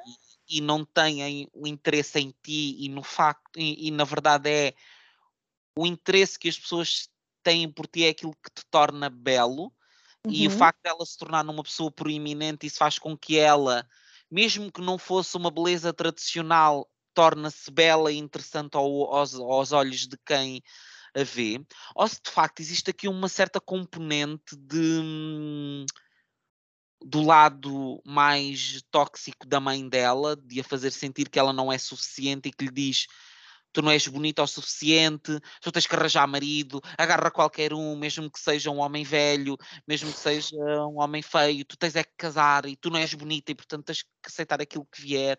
Não sei se é se a parte do ela não ser bela vem muito dessa visão da mãe e desse desajuste que ela sente na infância, sobretudo em relação às amigas e do ela se sentir diferente e que de qualquer maneira essa diferença se reflete no ela se sentir menos sexualmente apetecível e interessante, porque a verdade é que depois ela também diz que quando o Web a recusa, uh, uhum. ela diz é a primeira vez que um homem me rejeita na minha vida. Uh, ela sempre conseguiu ter o interesse sexual de todos os homens que ela quis. Sim, o que sim. de facto nos leva, existe aqui uma visão subjetiva da beleza dela que eu não percebo exatamente qual é o fator, mas que é interessante e que é um elemento dissonante, porque dependendo das fases do livro, ela é tratada de uma determinada maneira. Sim, eu também, isso é muito interessante. Eu também não sei se tem a ver, não é? Porque estamos a falar uh, de um país onde deve ser quase toda a gente loirinha, de olhos azuis, pronto. Se calhar o critério de beleza lá para eles é diferente do que é para nós mas eu acho também há aquele, há aquela, aquele primeiro namorado dela que lhe pagou o tratamento dentário. A, mãe ah, okay. queria muito sim, sim. Que, que isso acontecesse porque realmente ela ficou mais, não sei como é que ela tinha os dentes, mas ficou muito mais bonita. Mas até isso, repara, é o que tu estás a dizer, tem a ver com o extrato social dela, porque, hum, claro que estratos sociais mais baixos, os dentes sempre têm um tratamento pior e, portanto, uhum. a beleza também é uma consequência, quer queiramos ou não, apesar de todas as estruturas físicas que existem, uh, também é uma consequência de, da melhoria do extrato social. Eu acho que isso teve influência. Também acho que também teve influência o facto de, da mãe lhe sempre dizer que era feia. Sim, acho que sim, porque a mãe considerava-se uma pessoa bonita, ela própria, não é? A própria mãe. E que só não era mais bonita por causa daquela vida que ela, que ela tinha. Mesmo eu acho que isso influenciou muito a, a Tove, a Tove, o Tove. Um, mas eu acho que esta questão da beleza também reflete muito aquilo que ela sente, que é, eu acho que ela, ela lá está, ela hum, sente-se, todas as pessoas quiseram sempre estar ao lado dela, ela, ela, ela, há uma parte no livro que ela diz que nunca teve uma crítica negativa acerca dos livros dela, uhum. a não ser por aqueles homens que gostavam do Vigo e que não sim, gostavam dela. E ela liga sim. muito mal com essa rejeição, de uma forma estranhíssima, porque no início sempre lhe disseram que ela era feia e tudo bem. Uhum. Claro que aquilo magoava, mas com a escrita é muito pior. Portanto, muito pior ela, para ela, eu acho que ela realmente, o, o íntimo dela, o que ela quer é ser reconhecida pel, pela forma como escreve, mas também quer atenção das pessoas. Um, e isso vê-se logo desde o início da infância. Eu acho que as experiências que ela teve na infância, lá está, isto é muito uh, freudiano quase, mas teve muito a ver com aquilo que ela foi mais tarde, porque quando ela teve aquele primeiro editor e aquele senhor, ou a casa onde ela ia, aquele senhor que vamos ser sinceras, era horroroso, porque queria que um homem muito mais velho, queria que a amiga o beijasse, quase que havia sim, ali aquele sim, quase sim, uh, uma coisa assim esquisita. Mas ela sente muita falta deles. E uma coisa que se vê muito no início é que ela tem medo que as pessoas desapareçam da vida dela. Sim. Porque no início aquele, aquele editor morreu, que lhe prometeu publicar os livros, e esse uhum. desapareceu no dia a seguir, não estava lá a casa. Então ela sente tudo como efêmero. Um, e, e senti muito que realmente esta questão da beleza, eu não sei exatamente o motivo em que ela se tornou bonita, assim como também não sei exatamente o momento em que ela se tornou famosa, porque houve vários momentos em que ela, em que ela publicou os livros e ficou muito conhecida, uh, sobretudo depois quando se casou, depois no final do primeiro casamento, em que ficou conhecida pelo, pelo ambiente literário, eu acho que foi aí que ela começou a sentir-se bonita, porque lá está, é como tu dizes, as pessoas reconheceram-na, sabiam quem ela era, ela era uh, uma escritora, começaram a ter inveja dela, havia uma escritora que diziam que tinha inveja das outras, das outras mulheres que escreviam poesia, um, porque, porque, lá está, não havia muitas na altura, e eu acho que ela começou a sentir-se bonita exatamente depois de, de, ser reconhecida pelos outros. Ela precisa muito dessa afeição, precisa muito que a amem. Foi sempre isso uhum. que eu, que eu achei um, ao longo do livro. E é muito triste é pensar que realmente ela ficou dependente até. Eu, não, Eu acho que um dos temas centrais do livro, não sei o que sentiste, no início há muita esperança. Mesmo o próprio, o, o primeiro livro abre com uma, com uma frase que diz qualquer coisa como na manhã existia esperança, ou na manhã havia esperança. Sim. E no fim do último, não é? No fim do, do, do último livro, ela termina com sei que nunca mais vai desaparecer completamente por muito que eu viva esta dependência, uhum. não é? Sim. Ou seja, tu começas o livro com muita esperança e no fim parece que a esperança que ela tinha para o futuro não morreu completamente, uh, porque ela ainda tem esperança de ter algo, de conseguir escrever mais. Ela foi uma escritora que escreveu muito. Eu fiquei sim, surpreendida. Sim. Um, mas terminas com uma conotação de isto não vai desaparecer. Esta esperança é só uma esperança.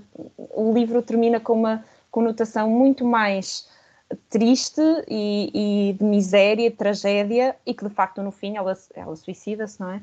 Uhum. Um, mais não, tarde. Isso já não é feita uma menção direta no, no livro, mas sim. Exato. Mas nós sabemos pela tarde, vida dela, sim. Só cinco anos depois de ter publicado este último livro, ela.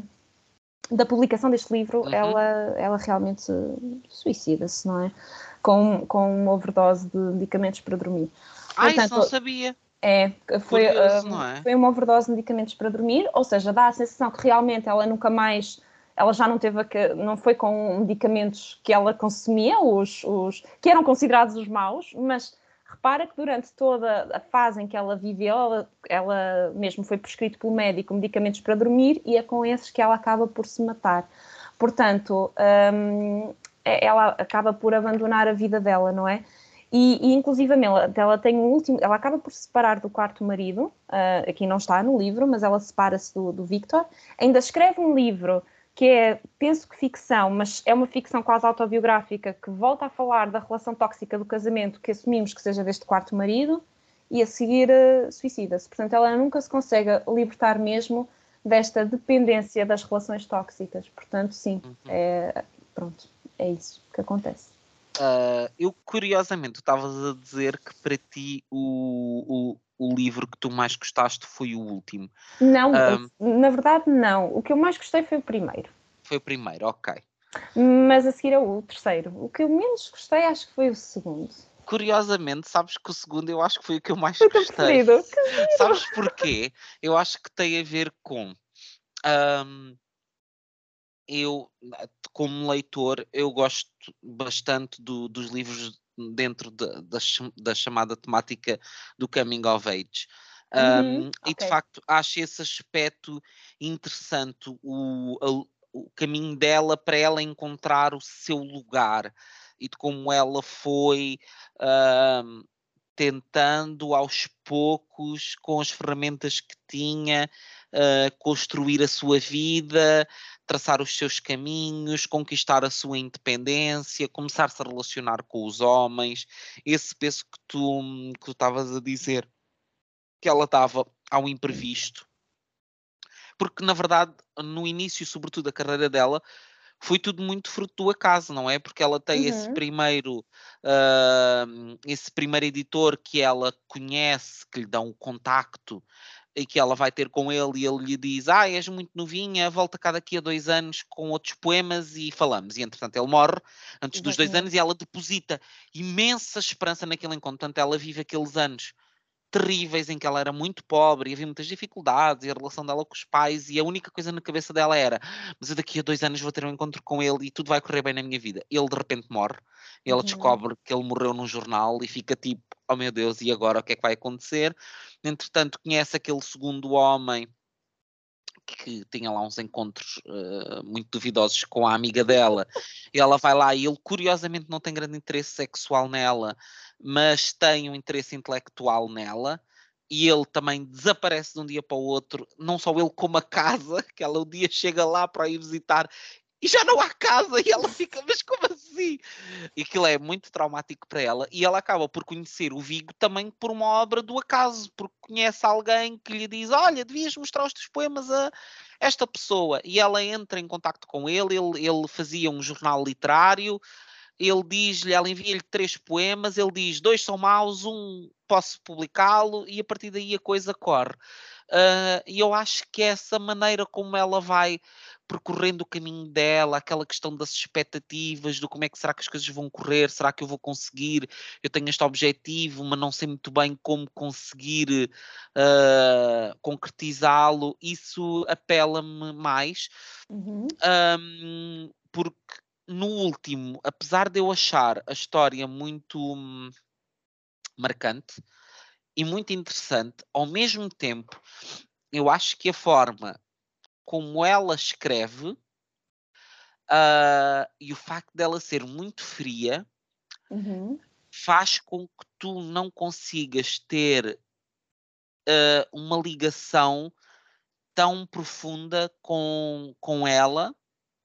Por muito que tu sintas as experiências como horríveis e que tenhas empatia, tens empatia no sentido de tens solidariedade com ela e queres ajudá-la e pensas, coitada, mas o que é que se está a passar? e consegues ter essa componente analítica do perceber de onde é que vêm aqueles comportamentos mais translocados que ela tem, mas ao mesmo tempo não é não é bem uma descrição que te envolve emocionalmente só em alguns momentos choca-te pelo nível de, de alheamento e, e de extremo.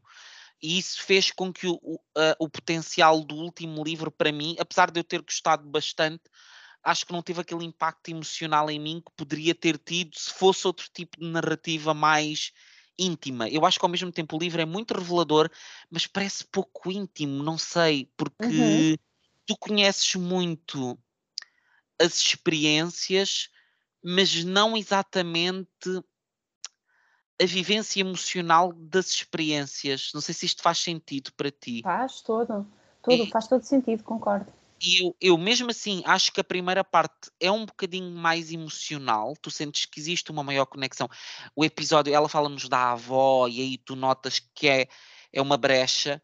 A avó uhum. que tem aquele episódio também que eu acho muito caricato e também terrível, que, que é a avó dela morre porque eles, elas dizem mesmo o meu tio matou a minha avó Sim. porque ela tinha um tio que tinha muito dinheiro, mas que era muito forreta, então que foi pescar a mãe numa véspera de Natal durante um nevão e que insistiu. E teve uma pneumonia, não é? Insistiu que fossem de transportes porque se recusou a pagar um táxi.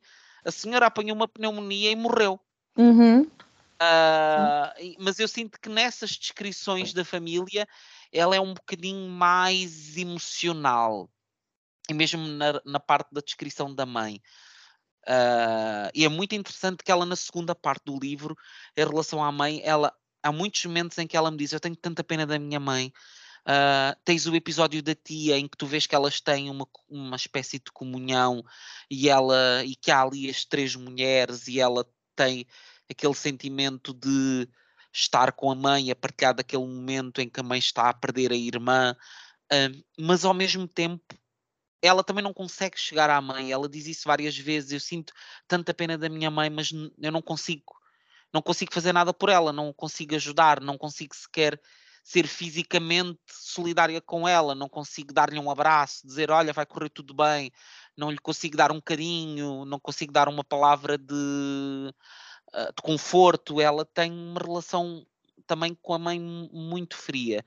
Um, mas ao mesmo tempo, ela aí, ao dizer-te este tipo de coisas, consegue criar um ambiente, uma ligação emocional maior entre ti e ela, porque expõe mais uhum. essas incapacidades que ela tem de viver as suas emoções. Não é que ela não as tenha, mas ela não sabe como as traduzir.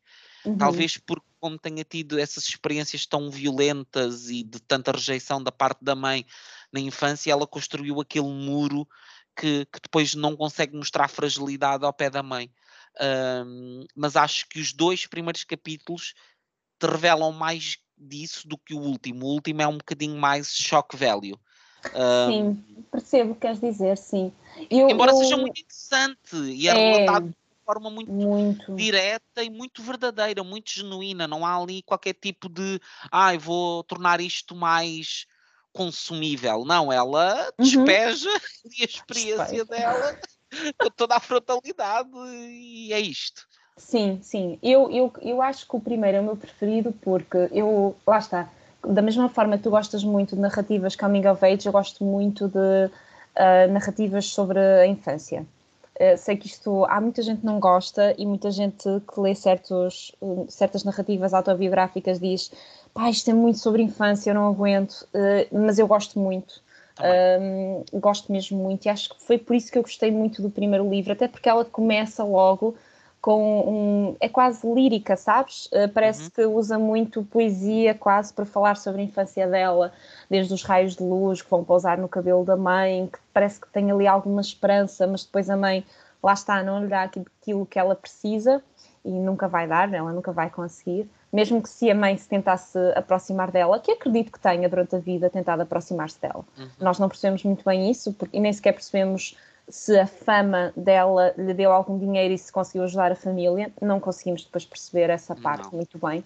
Um, porque, por exemplo, se tu vires uh, isso na Amiga Genial é também um tema, um, porque tens ali uma pessoa que é uma, uma personagem, uma mulher que tenta se afastar um bocadinho da ideia do que é a mãe, da pobreza, e aqui a Toven tu não vês muito bem isso, não é? Ela não, não se conecta com a mãe, mas depois não percebemos se tenta ajudar a mãe ou se não. Quanto ao último livro, o que é que eu acho? Eu acho que esta frieza dela pode ser uma coisa eh, cultural, não sei, não é? Mas também eu sinto que quando tu passas na vida, se calhar por coisas muito um, traumáticas, porque ela desde o início passou por muitos traumas uh, e temos muitas narrativas no mundo sobre isso, claro. Mas eu acho que às vezes, e sobretudo quando tem, quando entra aqui a dependência nas drogas, por isso é que eu acho que ela nunca se conseguiu libertar completamente disto, mas é uma suposição minha é que tu às vezes tens que dizer as coisas com uma certa superficialidade, porque é quase como falarmos um mecanismo de defesa. Porque se tu, se tu no trauma envolveres muito com a raiz do teu trauma, uh, aquilo depois tu podes não conseguir sair dali. E eu acho que a Tove é como se fosse um pássaro que anda sempre assim na superfície disto e nunca vai lá a pique. Porque senão uhum. eu acho que ela não vai conseguir levantar voo de novo. E se calhar foi isso que aconteceu nas últimas fases da vida dela. Eh, eu nunca, mais, eu nunca li nada mais dela, embora tenha um livro para ali sobre, com alguns contos dela, se não estou em erro, porque ela lá está, publicou muito, mas penso que em Portugal isto é a única coisa que está traduzida dela. Mas eu penso que esta superficialidade dela é mesmo porque há quase um embutamento das emoções, sabes? Como sim, se sim. ela tivesse que estar permanentemente anestesiada, e eu acho que ela está permanentemente anestesiada nesta fase sim, da vida dela, porque se ela entrar e conseguir descrever mais do que aquilo que ela sente, lá está, eu acho que nunca lhe ensinaram a fazer isso, sabes? Eu acho que a família dela nunca lhe ensinou a fazer isso. Eu acho que ela sempre se sentiu como uma pessoa diferente. A família dela sabia que ela era diferente, ela queria ser normal, ela nunca conseguiu ser normal. Durante a vida toda procurou ser o, normal da época, muito contrariamente a certas narrativas em que as pessoas são normais e querem é, diferenciar-se das outras. Um, e ela entra num mundo que a engole, engole completamente. Um, ela é completamente engolida por tudo, pela sociedade, pela dependência das relações, da droga, e tu depois, no fim, tens uma mulher que tentou um, e tenta, e fez muita coisa também que é digna de, de bater palmas mesmo, mas depois vês que ela quase que foi sugada de tudo é, é isto que eu sinto neste último livro, ou seja, acho que o que eu gostei neste terceiro livro é que realmente, eh, como tu disseste, não tenta ser uma exploração máxima de sofrimento, e eu acho que o facto de nós não conseguirmos empatizar, por exemplo, eu nunca chorei com este livro e eu choro não, não. muito com livros, sou péssimo. Não, nunca me Choro. senti sequer emocionado. Não, não. não. E, ou seja, eu senti-me chocada muitas vezes, sim, não é? Aquele, isto é possível, mas é e eu acho que ela, eu acho que é isso. Há muitas narrativas de dependência que fazem isto. Outras tentam explorar o teu, o teu explorar sofrimento ao máximo e tu ficas eh, completamente perturbado. Não é isso que acontece aqui. Eu admirei isso porque ela podia tê-lo feito. Uh, podia ter explorado a narrativa do sofrimento e pensarmos, ai, coitadinha desta mulher, que tristeza, e choras. Não, ela eu acho que ela tem, eu acho que para sempre, ah, e é assim, acho que as pessoas sabem, mas o consumo de drogas modifica mesmo as nossas, a nossa, o nosso cérebro, não é? E a pessoa fica mesmo da mesma forma, da mesma forma como ela não consegue depois escrever naquele período máximo de, de dependência de droga, eu acho que depois ela, aquilo é como se o, o, as emoções dela ficassem completamente neutras, sabes? Uhum. eu acho que é a consequência também de, das drogas. Sim, sim, sim. E senti sim, é isso e gostei, e gostei mesmo da forma como ela descreve, porque há muitos livros sobre abuso de substâncias que. E depois há outros que entram pelo, pelo lado de de quase positividade tóxica, sabes? Aquele, ah, sim, não, ah, eu consigo também. Não, não, não, não, não, não, isso não, acontece. E lá está. É, uma, é uma autobiografia muito crua, certo? Uh, acho que as pessoas são capazes, algumas não vão gostar, uh, outras vão gostar muito. Uhum. Um, mas também, lá está, há uma grande variabilidade, não é? Tens o primeiro, o segundo e o terceiro, ou Sim. seja, há pessoas que vão se conectar mais com uma parte e outras por outras. Isso também é muito interessante, não é? Não é sempre o mesmo livro, não é? Não é Sim, é não, não, não. A Sim, mesma tal voz. Como, tal como aconteceu connosco, eu acho que diferentes pessoas vão apegar-se uhum. a diferentes coisas deste, deste livro. Um, eu de facto senti, não queria uma exploração totalmente emocional uh, do, da parte do consumo, mas cria um bocadinho mais de conexão emocional. Uhum. Um, acho que me faltou isso para. Um, porque é, é, um livro. É, todo o livro em si é desconfortável. Uh, desconfortável uh, muito no sentido de todas as realidades, a, a realidade daquela altura é uma realidade muito cinzenta é uma realidade muito desesperançada, muito. Hum, há, um, há um sentimento de mal-estar no ar, mas ao mesmo tempo não é aquele tipo de mal-estar que te hum, atinge de uma forma mais direta ou mais pessoal, é uma coisa mais constante e que se sobrepõe à tua vida pessoal. Um, eu acho que é difícil tu imaginares no lugar dela. É, é, porque sobretudo é, é uma sociedade muito estranha, porque é, é um período muito específico, para além de ser um período muito específico, a Dinamarca ainda tem as suas especificidades dentro desse período, uh, e a mesma maneira como eles viviam ali, uh, que ao mesmo tempo tem certas certos pontos de contacto com o nosso mundo, mas ao mesmo tempo é uh, muito diferente.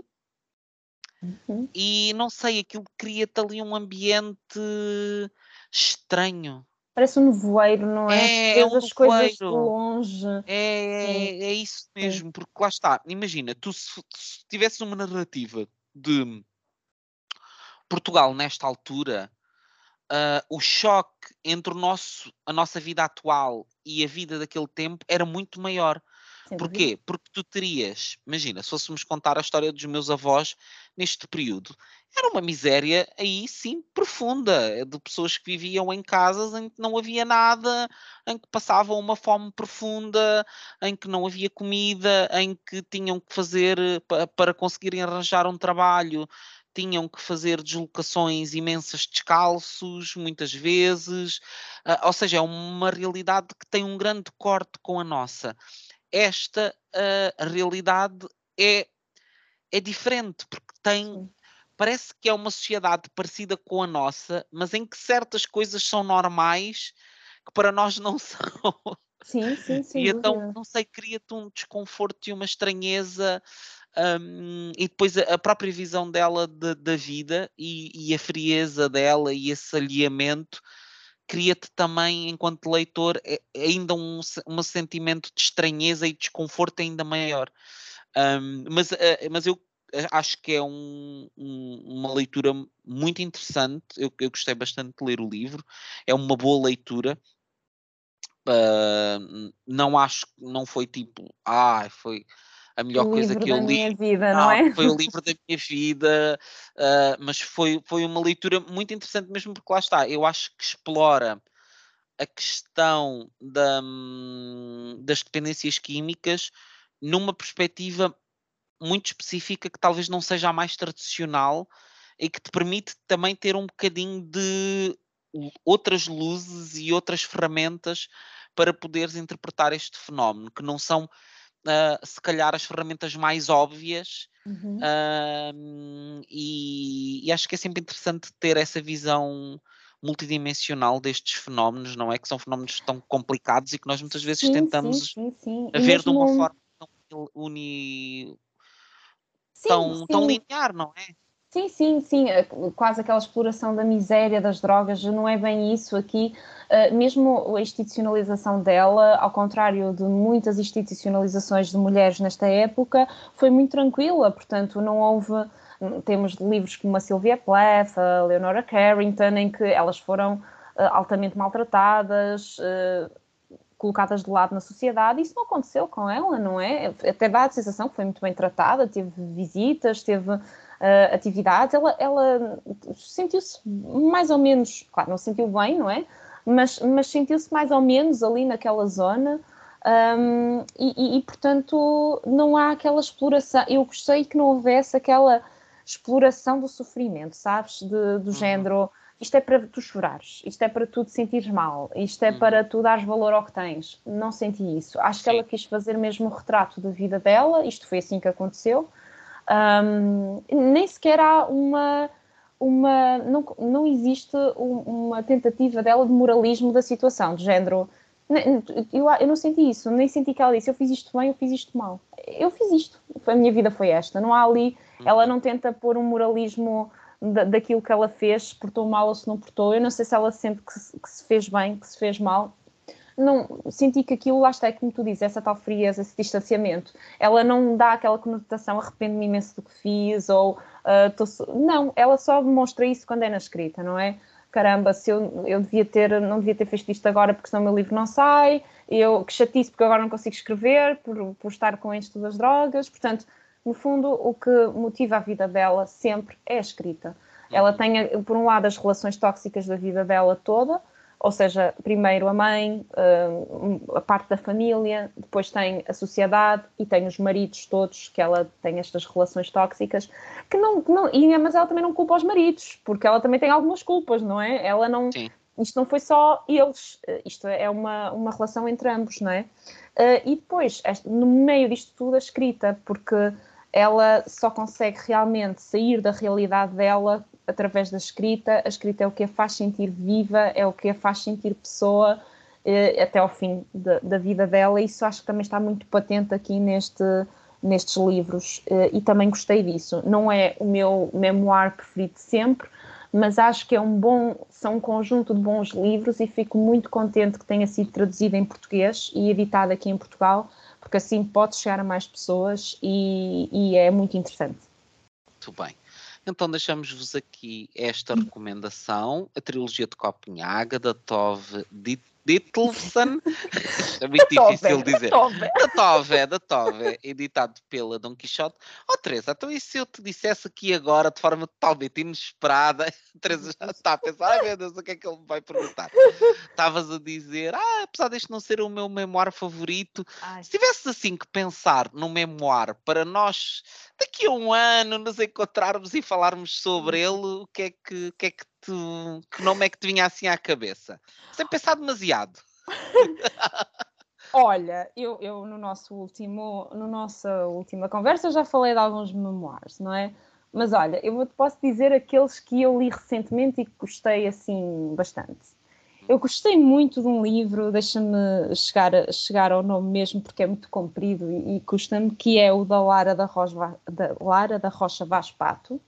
Uhum que foi publicado pela Quetzal, que é uma mulher com cancro, um psicólogo e uma virgem entram num, de, num dead café. Isto é um memoir de uma escritora portuguesa que infelizmente já, já morreu, que é a Lara da Rocha Vaz Pato, uh, que, no, que gostei muito. Um, pronto, tem um tema delicado lá no meio, que é o cancro, verdade? Embora eu fique, tivesse ficado surpreendida, porque se isto for uma coisa que as pessoas pensem, pá, não, não quero ler algo sobre isso, a verdade é que isto são vários capítulos sobre vários temas e muitos deles, aliás, a maioria diria não são relacionados com cancro, o que me surpreendeu. Uh, portanto, se as pessoas tiverem alguma dificuldade com esses capítulos, podem não, não os ler, é verdade. Portanto, não é só sobre cancro, muito, vai muito para além disso e é muito giro porque lá está, houve a conexão que tu estavas a falar há bocado, porque a Lara era uma mulher que nasceu em 88, eu nasci em 89, portanto aí eu consigo relacionar-me com muitas das coisas que ela fala, foi na sociedade dos anos 90 em Portugal, que eu vivi, um, e, portanto, uh, gostei muito desse livro, foi muito, muito giro. Depois, recentemente, também gostei muito de um livro que eu acho que não está traduzido em português uh, e que eu vi em audiolivro, que me surpreendeu muito pela positiva, que é da Viola Davis, o Finding Me. Um, não estava à espera, porque eu não gosto muito de ler livros sobre pessoas famosas do género, um, pronto, uh, atrizes, atores, essas coisas. Mas um, fiquei muito surpreendida, porque o livro vai muito além disso e a Viola Davis, uh, afinal, uh, pronto, gostei muito porque tem muito a ver com a origem de uma família pobre. Ela era muito pobre, se calhar atrevo-me a dizer muito mais do que a pobre, da, da, da Tove. Era uma pobreza Sim, extrema. Nos Estados Unidos, quando se é pobre, é-se pobre a sério, Sim, não é? do género viver com ratos, é uma Sim. coisa assim absurda.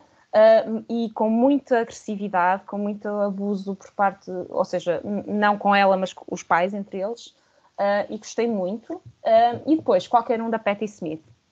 Ok. Se tu quiseres conversar sobre a Patti Smith em qualquer altura ou qualquer lugar. Olha, não é nada, não é nada mal pensado, porque eu, uh, o Just Kids está na minha listinha há muito tempo para ler. Acho incrível, recomendo a todas as pessoas. A Patti Smith, uh, lá está, mais uma vez, não gosto de idolatrar pessoas famosas, uhum. mas a Patti Smith é daquelas pessoas que é muito interessante uh, porque viveu coisas muito estranhas e fora da caixa sim, na sim, época sim. dela e ela é muito um, delicada, muito humilde, uh, pelo menos parece, não é? No que escreve. E o Just Kids é um livro fenomenal um, em todos os sentidos, desde a infância. Tem, tem, um bocadinho aquela ligação da infância que estávamos a falar, mas também uma espécie de coming of age.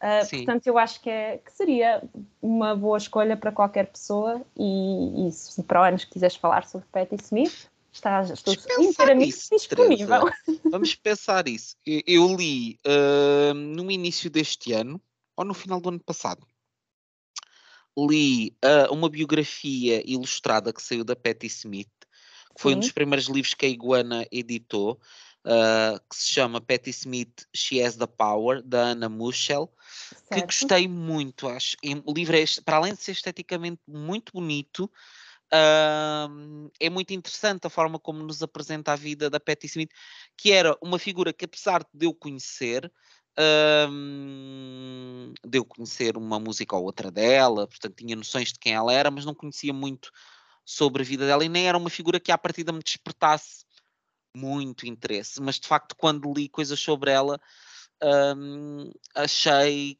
que fiquei muito interessado uh, por ela e de facto a relação dela, que é, que é apresentada no, no Just Kids, que também é uma relação que desafia muito as, as convenções normas. e as definições, nomeadamente os papéis de género, daquilo que eu sei, que eu não li o livro, mas daquilo que nos é apresentado também neste livro.